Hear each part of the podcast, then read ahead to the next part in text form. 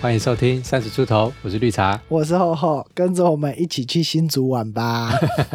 好，我们这个礼拜跑去新竹玩。其实原本规划要去新竹的哪一个老街？内湾老街北浦，哦，北埔哦。。对，但其实我们都没有做功课，还异想天开说啊，我们要骑机车、租汽车什么的。对啊没想到新竹好玩的景点其实都藏在深山里。对，都要开车去。然后坐火车要坐多久啊？呃，大概要转两次火车，那每一次可能都要来个三十到四十分钟嗯才会到。但重点是我们那一天到火车站的时候啊，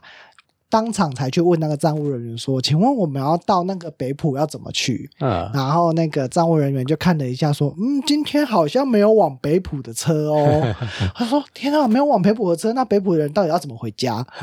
结果才查一查，发现就是要另外搭一台车，叫做六家线。嗯，那这个嗯六家线要从那个新竹火车站，然后转六家，然后再从六家坐进去。很麻烦，非常复杂。嗯，但那是没有开车真的是很难去到那些地方。对，但想一想，真的哦，我已经从桃园坐到新 竹，还要花一个多小时的车程坐到那个北对浦。对对对，我觉得这样不行，这样来回我的那个今天欢乐的时光全都浪费在火车上面。对，，这样大概车程时间就三到四个小时了，所以我们当下就决定怎么样？就直接去新竹市区逛逛了。我只呃知道说，哎、新竹市区里面有一个动物园，对所以我们那一天行程第一站就先跑去动物园。对，我们在那个什么动物园附近也看到一个不错的工作室，哦，对，我们那一天逛完动物园之后，对然后走到动物园外围，就看到了一间叫做春是市，是，对，它是一间做那个手工吹玻璃，什么是手工吹玻璃？就是手 工去做吹玻璃啊，那玻璃都是用吹的、啊，是没错啦，对啊，手不叫手工吹玻璃哦它吗？是那个玻璃工作室，然后有做玻璃的师傅在大家面前去展示他怎么样把每一个那叫艺术品嘛，应该算艺术品的吧，从无到有的制造过程是怎么样制造的。它后面其实有一个像是观众席，哦一阶一阶一阶的观众对，它席，其我实觉有得好点像酷哦。是一个罗马阶梯，然后对可以让对对大家对坐在上面看那个对师傅如何去做吹玻璃。对我其实觉得看的蛮疗愈的欸，对啊，我觉得好帅哦！你就看到那个小小嗯红红的那个玻璃球在上面呢，软软的蠕动蠕动，对对然对后当它塑好形状的时候就吹，然后就会膨胀。。对对，很它帅。算是一个很古老的技术吧，很旧世纪的那一些科学家他们用的那种玻璃瓶啊，包括以前的灯泡啊，嗯，然后烧杯啊那一些，都是用玻璃吹玻璃的技术制作出来的嘛，所以它算是嗯一个很久的技术。对，但到了现在，还有人愿意持续的用这个技术去做一些手工的玻璃制品，我觉得算是非常难得了，因为毕嗯竟它是有办法被取代的。哦，你是说被机器之类的东西取代吗？对，一直以来都没有想说玻璃到底是怎么出来的。诶你看市面上那些玻璃制品，应该大多都是从工厂嗯或者从一些模具里面，就是一个一个慢慢复制出来吧，对，就比较没有去亲眼见识人工去做是怎么样做的。他们的技术真的很让人有点崇拜耶。他们那个技哦术是怎么样可以做到这种程度？你知道我每我还蛮喜欢看嗯手工的制作物品，不管是像我们讲到的吹玻璃，或者是什么捏陶啊，或者是皮件、皮革等等，我觉得那个都有一种所谓日本人讲的职人精神、嗯职人技术在里面，因为他们一直在同一个领域钻研，然后把技术磨练到更成熟，也许它可以节省一些比较细碎的步骤，然后他的动作又很利落精确，嗯然后去做出一个很不输工厂制作的一个商品。那我们嗯当天其实也有看到，他可以现场去跟他定做杯子嘛，对，可以定做杯子，也可以嗯做 DIY，、对，还有一些课程可以让你参与。对但其实那个杯子的定价，我觉得很贵耶。一个你看一个基本的长筒型的那种水杯，哦冷水杯，它我那大概天一个看就要到八百起跳。对，差不多。然后如果它加一些花纹或是掺一些亮片啊，还有泡泡啊、哦金之类线的啊，还是你要指定颜色？还有款式，对，它那圆圆孔可能圆筒可能是基本款，嗯，那你可能要做一个盘子或是像是一个碗的那种形状，或者是你要用曲线的形状的话，对，它又要加钱加上去，啊哈哈，它可能加上去之后一千二到一千三以上都有诶、好，我觉我得觉得那个蛮你应蛮该贵的不会想要拿一个一千多块的杯子喝水啊对，应该不会这么说，你反而会想说，它到底是为什么会值这个价钱？我上虾皮看一下，对嗯那种杯子便宜的十块、二十块就有哎、哦。那为什么那个东西要卖到这么贵？你知道每个人都有基本薪资嘛？他做一个杯子需要时间，所以你简单的把它换算成时薪。现在嗯最、最小最小的基本薪资是多少？两百多块。大概算一下，它光是时间成本就要两百以上，对还不含那些设备、器材、场地跟嗯原料。那个虾皮买的杯子，那个十几块是怎么嗯来的？应该是工厂大量制造的吧？对，重点就在大量制造。它嗯大量制造，其实它可以分摊所有的时间成本。对啊，那又在大量进货跟采买的状况下，它可以压低它原物料的一个价钱。我们在不同国家，因为像我们刚刚讲的那些时薪是台湾的时薪，那相对哦其他的国家，它可能呃发展没有那么快速，那人工的基本薪资也比较低落。嗯，那分摊下来，它可能一个杯子的所需要的成本就没那么高吗？，对，他他当然就卖得起那个价钱啊。所以你会说，哎、为什么工厂生产的东西跟手工生产的东西，它价差可以到这么大？可以说，它差的就是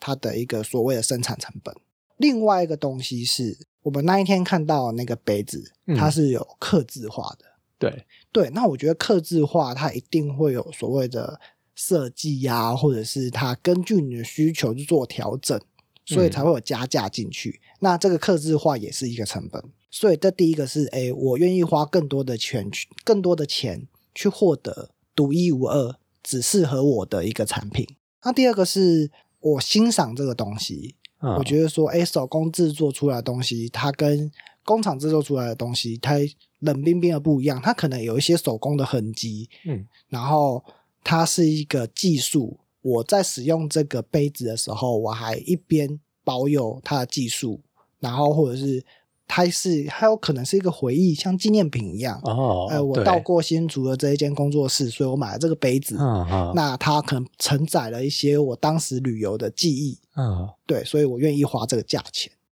看到这个东西的时候，我觉得拥有这种技术是很珍贵的一件事情。嗯，那我会有一点想要去支持他们，或是赞助他们的心情，啊而去买这个东西。是你应该说你认同这个东西的价值嘛？对，因为你知道技术之所以会称为技术，就是它不容易被复制，而且嗯需要长时间的养成，它对啊一定是透过不断不断的练习，是，然后才有办法去驾驭这个技术，然后去哦做出各种不同的变化嘛。对、啊，那你当下看到，哎，他投入了这么多时间，然后养成了他这个吹玻璃的技术，对然后操作的很熟练又很精准，他的技术就是值这个价钱的对，还有对那个师傅在吹玻璃的时候很帅，哦。重点是很帅，你有没有觉得很帅？有一个女生啊，哦女生师对傅，她在吹的时候，她的表情好专注哦，对，就是那个专注的眼神，哦，我被她的那个行为给感 动了，所以我在那个氛围下面，我会觉得说，这个东西我绝对可以支持。嗯可能即便说这个杯子我可能不会用到，嗯，但是我会有一种冲动，就是觉得想要支持他们，我就会愿意去购买。我想这方面也是因为一个心态上面的差距嘛。嗯，你知道说，你如果是以一个零基础的人，嗯想要成就这样子的技术，中间的一个经验距离是要花多少年、多少时间？对，所以你愿意跨过这个时间，以金钱来跨过这个时间，获取这样子的一个产品，嗯，你觉得这是合理的？对，但假设这个东西如果说，哎，我只要学个五分钟就会，那它是不是就不值得这个价钱？嗯，好像是的耶。就很像你去台南老街，台南老街有在卖什么东西？卖碰糖。那个嗯，碰糖他会教你说，你就这样搅搅搅搅搅，然后等那个熄火的时候，然后继续把空气搅拌进那个融化的糖里，然后加泡打粉，它就会蓬起来变成碰糖。哦，就是每个人都可以做是吧？对，它的技术含量没有很高，它算是只要有人盯着你，告诉一些小技巧，它就可以马上学成的。所以碰糖跟吹玻璃的价钱就会有一个落差。哦，技术对成分对技术成分跟需要养成的时间。哦。那你这样子有没有想过，一个商品好了，它有嗯怎么样的附加条件会让你愿意去购买。比方说，像是你做服装设计好了，有一些品牌的东西，很多人愿意买，对但是有一些品牌却没有人想要买，它是差在哪里？细节吧，我觉得重点都差在细节啊，细节，很多细节，呃，你有在买精品的人就会知道说。它嗯其实很容易在一些细节没有做用心，其实是为了要让你穿着起来更舒适，或者是整体的一个平整度啊，或者是触感上面，它不管在布料或者是在剪裁、车工上面，嗯都会有一些很精致的小细节，是为了让使用者的体感更加的舒适。哦，对，但这个舒适其实每个人对于穿着的要求的一个程度不一定会到这么高。他觉得说，哦，那只是穿起来有没有稍微不顺而已，为什么就会有这样子的价钱的差异？嗯所以他才会愿意买一些比较低阶的东西。啊、他觉得那个东西是可有可无的，对他觉得说，反正我也不需要穿的这么舒适啊，看起来好看就好，或者是看起来差不多就好。它对嗯我来讲就只是一件过渡的产品，它不需要花这么多钱去去买这样子的东西。哦，回到画图来讲，便宜的 logo 跟贵的 logo 到底差在哪里？为什么设计的价差可以高低差这么多？嗯，其对实啊，很多人不知道，就是说，哎啊那个 logo，你看 Nike，你看 Puma，那什不么就的看起来很简单吗？对，就为是什么一那个么贵？勾啊，到底差在哪里？如果我做一个 logo 给你，看起来整体细节都 OK，也符合你心中想要的，可是你有没有考虑到这一个 logo 需要被放到一个很大的投射背板？那它放到这么大，看起来还好看吗？还是说你今天这个 logo 我要做一个小支标放在袖口上，它说要这么小，人家还看得清楚吗？这些有嗯没有被考虑进去？它就是重视这些小细节，还是说哦今天这个 logo 它需要被转换成不同的加工？它今天我要烫金，我要刺绣，我要织成毛巾，那这些工艺有没有办法做成这些 logo 的样子？会不会就糊掉了？还嗯是说根本做不出来？必须要具备很多的功能，它并不是随便设计的。简单来讲，还是看他的专业技术嘛。这个就跟专业技术有关系啊。嗯然后说魔鬼藏在细节里，对啊那这些小细节有没有被顾及到？我觉得羊毛还是出在羊身上啊。你、嗯你宁愿找一个比较便宜的设计师帮你设计，那他是不是可能就牺牲了一些你的 logo 的可能性，嗯去嗯成就你想要完成的东西？他没有把这些细节都顾虑进去。这样讲的话，讲到专业工作跟专业技术的价值到底是什么？哎，怎么讲？那你想要问的是，为什么老板想要愿意雇佣你吗？你的专业技术在老板眼中到底值多少钱？对，站在资方的角度来讲，诶我今天花钱去雇佣你，一定是可以回馈给我，或者是让我赚超过我付给你的这个钱嘛？我不可能请你嗯来，结果是在做薪水小偷。啊，对，那这个时候就会变成说，哎，老板眼中的你到底值多少钱？嗯，你可以帮我解决多少的事情，或者是帮我产出多少的产值？正常都会希望一个人进来之后，他就可以无缝接轨去替这间公司做事情嘛。最好是这样啦，对啊无缝接轨。但是这样子的人才不一定是马上找得到的，当然也会有一嘿对些替代的，就是取代之是我看中的是你这个人后续的潜力，还有一个啊发展性，你有没有潜力，或者是一些学习企图啊，然后一些热情，去让你嗯在这个职涯上面可以持续的成长，成长到能够让公司重用你的一个人。我们公司好像不是那一种会想要去培养，他们比较像是说，我找你来就是要来做事情的。嗯，他们不太愿意花时间去培养一个工作人才。我会这样讲，是因为我我是在印刷厂工作，然后印刷厂都是有印刷机台师傅要去操作，嗯那技术是非常困难的，它不是一个三天来一个月三个月就可以学会的。你是说以前的人讲说啊，我今天要去当学徒，我学技术就是要三年四个月，啊，所以我们大概对可以抓说，哎，我今天想要成就一件事情，当成当一个技术的职人，大概至少就要花什么三年四个月。对啊，哦那你看，你既然都知道你培养一个人才需要花这么久时间，假设我们今年师傅该退休的都退休了，嗯，外劳们该回国的都回国了，那到时候没有人怎么办？讲一下好了，你现在师傅嗯大概都几岁了？师傅大概都五十出头，快六十吧。所以差不多六十就可以退休了，对不对？对，那这样子的话，顶多让你再算个七年七年太多了啦，搞不好啊有些等下师师傅傅今更年老年底就要啦退休了。哦。所以你现在师诶、工是厂明里年面就要的退休师了傅已经没有接班人了。，对对对对对，哇，那怎么办？人家些机场要谁操操作啊这？个蛮夸张的诶，我哈，还蛮纳闷，因为这种东西想也知道，就是会需要安排人去做学交习，接对，或者去做储备干部之类的嘛。对对对，但是我们公司没有诶，他们是想说反正后面收掉也没关系吧？你们公司会有一些职位，像是人事吗？有啊，那人事他不是应该要负责帮公司网罗一些人才，对啊，但他们说找不到人。找不到人。对，可能是我们公司提出的薪水太低了，所以有这些专业技术的人都不愿意来我们公司。但这样讲也不是，因为你是吗你今天就算找得到人，来的也是五十几岁吧？如果说要是很熟练的话，有对可啊能哦。他就进来又是五十几岁，那不就再过几年一样要退休了吗？对对对，你不太可能找到一个年轻三十岁就马上会的人。对那重点是你现在公司这个老师傅的这个职位，算是嗯有年龄断层的。对，对，那公司有没有要做后续规划去做人才的培养？啊、好像没有，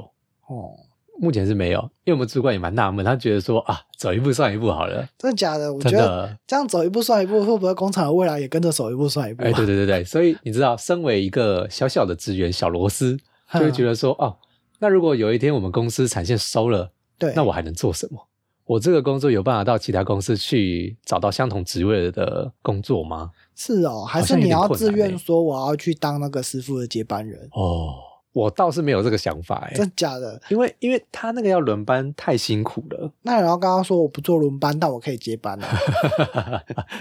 你在威胁老板吧？ 我就是未来的那一个传人， 你再不传给我就要失传了，你考虑一下。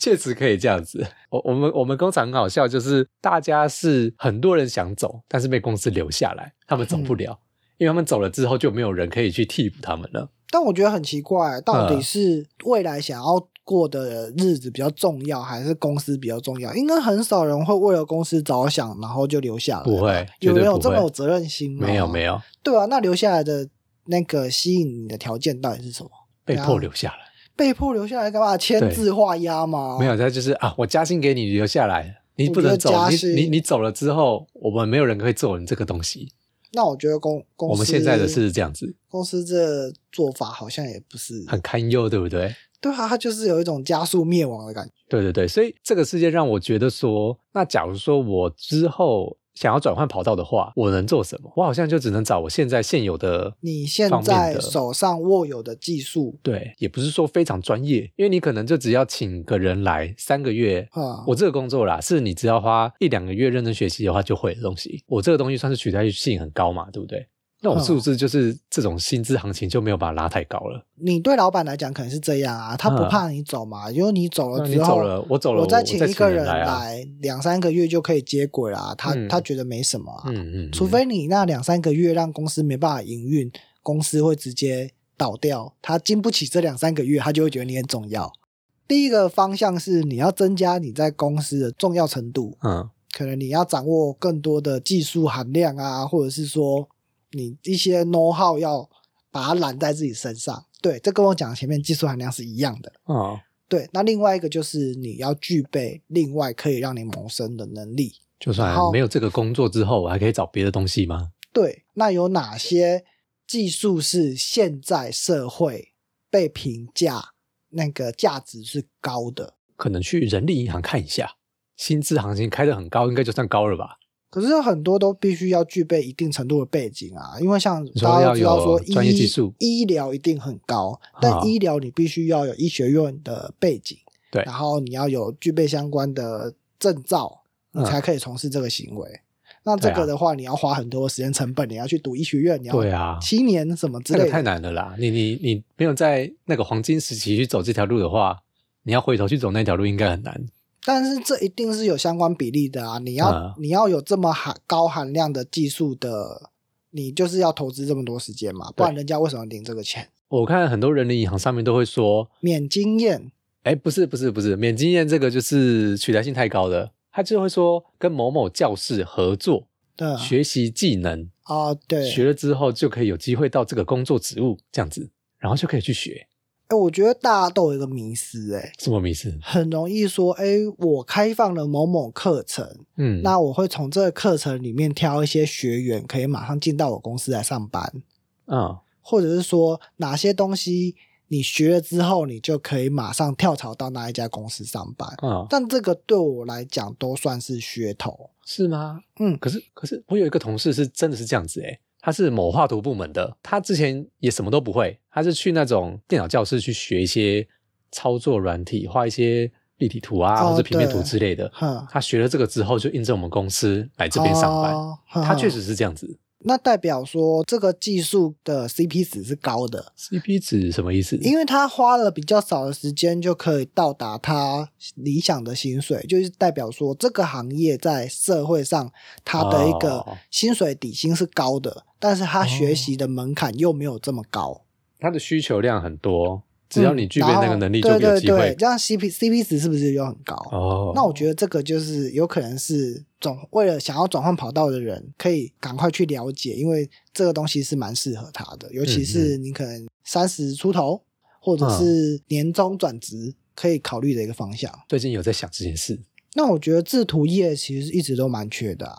啊什么 AutoCAD 啊。真的那一种吗对制图一直都很缺，为什么？啊因为像是很多生产机械啊，比如说从机械到原料螺丝，或者是一些东西都需要用到制图，哦，它是很通用的一个技术是吗？蛮通用的。就然你后只要会了这个工具，你对，可能在各个领域都可以去因应他们的需求，去做出他们要的东西，这样子。对对对对对，哦我觉得它应用的程度是广泛的，啊、因为我在人力银行上面也看到蛮多这种职缺的，哦，所以要学就要学一个 CP 值高的。大家都会说什么啊，以前以前都会说啊，你一定要当什么三师啊，什么医师、律师、会计师，这些就是那些普遍社会价值觉得薪水很高的一些行业啊。其实这几个行业它要付出的一些努力还有时间，相对也是比较高的。那我们刚刚讲 CP 值很高的，我觉得就可以参考。哦，嗯，制图业应该是一个不错的选择。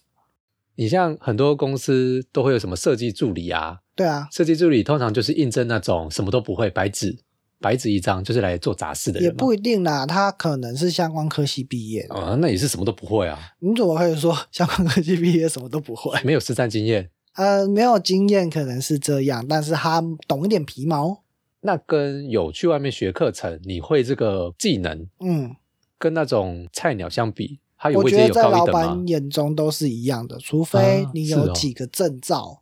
可以提升你的身价，这样哦，不然在老板眼中大概就是一样的人啊。反正你就是去补习班补习的，啊，我觉得那个程度应该跟大学出来一样吧我。没有工作经历，就什么都不是。对啊，因为你没有啊实际接触到这个行业，你会不会懂这个行业的一些美感、啊，一些小诀窍？也是诶、嗯，，你没有上战场，不会知道怎么打打杀杀对啊，你只知道刀怎么 拿，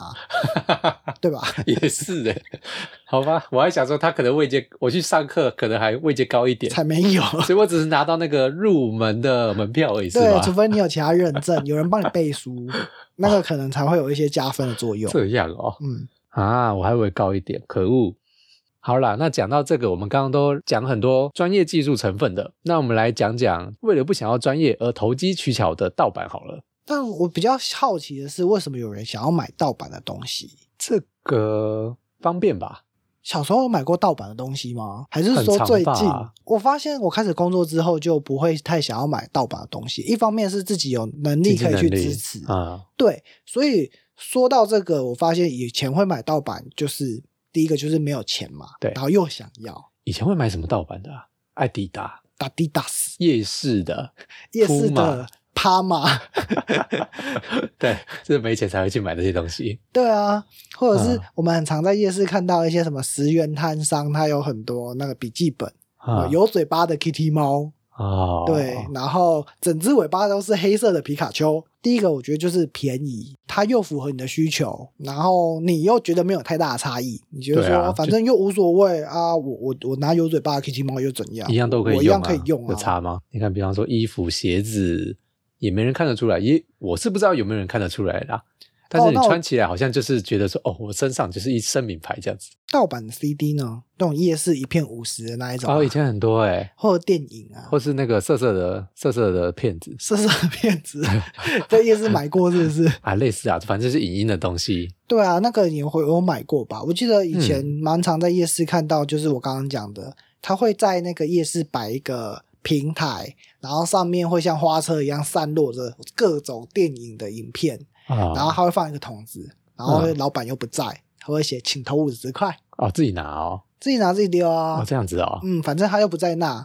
哦，他也不怕被警察抓。啊，哇，我只记得以前都会在在网络上可能翻录一些音乐，烧成 CD 哦，以或者前是一些 M P 游四戏很啊猖獗的时候，啊啊，啊对对，那个时候他会大家都会自己把那个 M P 四抓下来，还自己烧成光碟。，对对对对对，哦、我比较有有印象的是那个盗版，但重点是那些东西的一些饮品质都不太好吧？对它跟正版来比起来，真的确实差很多。就是你如果没有听正版的人，你会不知道那个差别，就是、嗯哦，原来音质可以这么好。蛮多人会去买一些盗版的东西，对，那它这个东西是合法的嘛？买哦，买的人应该是不会怎样吧？重点是卖个卖的人，哎，对，重点是卖的人，对那些卖的人，其实他侵犯的是他原版著作权人的一个重置权，因为嗯他复制他的那个商品他嘛，把它拿来贩卖，对他复制他的商品拿来贩卖获利，嗯，那他侵犯了人家的重置权，因为他并没有把重置的权利赋予给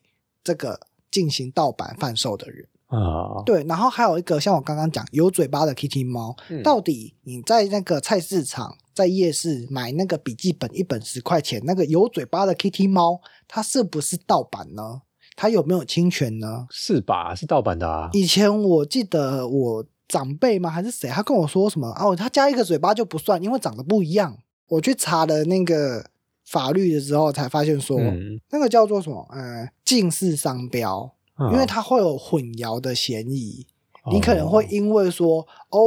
这个东西，然后我以为是我买到正版的，而去买你的东西，所以它近似商标算是一种侵权。我今天看到那个古佑文发了一个，服装设计师对啊，哦，好，他他发发了了一个网络上的一个贴文，他说 Gucci 告那个另外一家双 U 的那个 logo，然后告他侵权，因为他们嗯两个是近似商标。你有看到吗？我有在什么，我在有我有，吃饭的时候拿给你看。那算近似商标吗？它只是形状相同而已啊，它线条不一样对，但是可能 Gucci 是这样认为的啊。啊底下的网友不是说那怎么办？U A 要怎么办？啊，那对 B C 要怎么办？呃，都是一那个两个都弧是形，对两个近色的字母叠在一起。对对对， ，Gucci 它的敏呃神经比较敏感吧，或者是那一家品牌有去得罪到他，他才会这么做。哦，因为其实大家都分得出来，两个就是不一样。哦，对，刚刚有他说用盗版，其实在法律上不是犯法的，对，但是你要有那个但是脸去用那个盗版，你说脸皮要够厚，，对，哦脸皮要够然后厚，不在意别人的眼光，对然后经经得起摧残。啊啊，但其实实我对我觉得用盗版的人真的蛮经得起摧残的。第一个，他的耳朵经得起摧残，就是他可以听那些音质很差的音乐。啊啊，还有第二个是眼睛经得起摧残，嗯他可以看得懂那些很糟的翻译，还有模糊的脸。哦，对，好，第三个是他的心灵要经得起摧 残，他可以毫不在意别人投射给他的异样眼光。哦，这这个真的蛮重要的， 要具备这些条件才有办法用。所以用盗版的人是不是他的身心灵都特别 坚强？我是不知道啦。呃呃，最近有在玩那个宝可梦的卡牌，嗯，卡欧蕾机台，它就是要插卡片去打机台，然后有一些卡片是比较贵的卡片，它的卡面可能是黑色的，哦，那个很贵耶，对，很，贵的卡片，它可能市面上稀有。大家会愿意花钱去买这个卡片做收藏，嗯，可能一张要现在价值五百块、一千块都有不等。哦，然后它是黑色卡面，很好笑，就是有些人会拿着白色卡面的，就是普卡最一样的般图的，对。虽然说它就是因为它是扫 QR code，所以都可以用，嗯，但是它只要插上去机台，大家就会看它到底用什么卡。那他哦发现那张不是正版卡片的时候，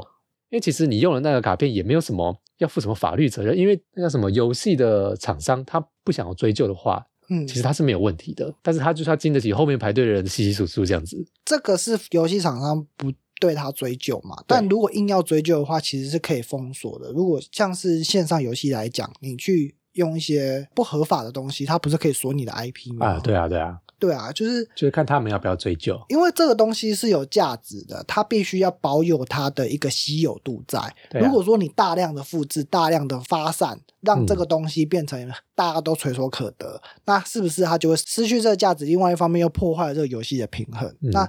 这个时候，我想游戏是可以介入去做一些法律上的救责。嗯，那讲到这边，为什么要用正版的呢？那请厚厚设计师来替大家说明 了。为什么要帮我挂设计师？你是设计师啊，我我个人来讲的话，呃，我相信用盗版的这些不孝的厂商，他一方面就是他想要捡现成的，他想要得到现在那些花费了大量的心力时间下去做开发的那个开发商，他做出来的东西，他想要去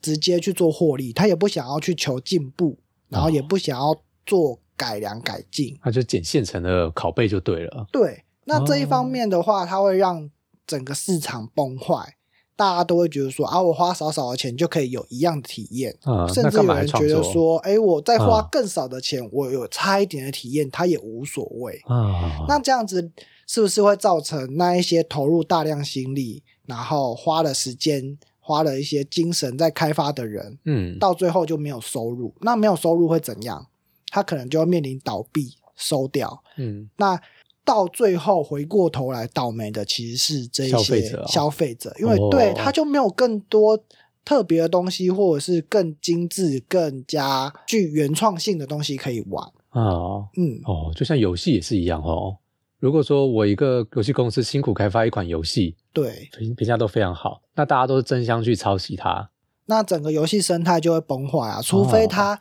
愿意赶快冲出头来，又做出成为更另好的外一东个西对一个顶峰。但是有几个公司经得起这样子，他没有赚嗯钱，他还要投入一些资源去做开发。嗯，它其实生存会很困难，那到最后整个生态就会没有创新，然后玩家也玩不到更好的游戏。我是比较会倾向于使用正版的东西啦，嗯，因为会觉得说，因为要去支持他们，你支持它，嗯然后希望它可以推动更好的创作出来。对啊，对，那我们用台币支持，一方面也是在保护它，嗯，让它可以更哎有也趣是的欸发展。让他有动力去做更多不一样的创作，对不对？对，画图好了，不是也有很多绘师，他们其实在要谋生上应该是不容易的吧？嗯，他们就是有案子才会有收入啊，他不是嗯嗯画了就会有钱进来啊。对，嗯，还有很多像是 YouTuber，对他，们不是也要打赏嘛？对啊，就是你要懂内对，你要能够支持他们，他们才有。诶，像很多创作者都会说，请给予我们支持，让我们有更多创作的动力，这样子。对，其实就是这样。你没有对支啊持，他就他怎么会想要继续拍片，浪费生真的命嘞呢？ 你会你会不会有一个你很憧憬的绘师，他可能推出了某些原创商品，你会愿意去，或者是很想要去买他的东西去支持他我自目前己有这个人吗有追踪几个我喜欢的绘师啊，啊？但我还不确定他有没有商品可以让我购买。啊那如果真的有吗的话，我就很愿意去买。哦我自己是有买我喜欢绘师的出的绘本，我有买。啊那如果你玩了一个游戏，嗯他刚好跟这个绘师合作，他画了一个非常帅的角色，对，那你会愿意去花钱去买这个东西吗？如果我喜欢的话，应该会很喜欢的话，就会有机会。对，哦会想要支持。就算你可能玩游戏都不氪金，但是这个你可能会有一点考虑， 这样子。用金钱支持，用台币下架。好哦、拿出你的魔法小卡。有一个东西算是现在几年才出现的一个新的商业模式，避免大家盗版，然后有一个健康的环境而衍生出来的，叫做募资。啊，因为募资它可以不用投入前期的一些开发嘛，它可能嗯只要提出一个打提样、案或者是一个算是想法。嗯，那这个想法可以吸引大家对他投资，支持他，然后他才去做生产，他就不用怕说哦，他投入了生产之后，结果被仿冒了。所以我觉得哦募资可能是因为盗版的现象而衍生出的新的商业行为。嗯哦，是这样子啊、嗯不是因为他们没钱做，所以才募资，有募到钱他们才做。一部分是因为没钱做啊，但是嗯如果你投了钱，你被盗版了没有回收，一样会倒闭啊。哦，所那以至少他第一笔是赚到的。对对对，哦这然后样他子才可以，然后大家也因为这个行为，因为他可以，他是第一个提出这一个想法的人嘛，嗯嗯，所以大家因此认识他，然后知道说，哎，他的想法很好，然后用台币去支持他。嗯，那之后，他如果有其他的更好的作品的话，也会一直支持他。哦，也是哎、嗯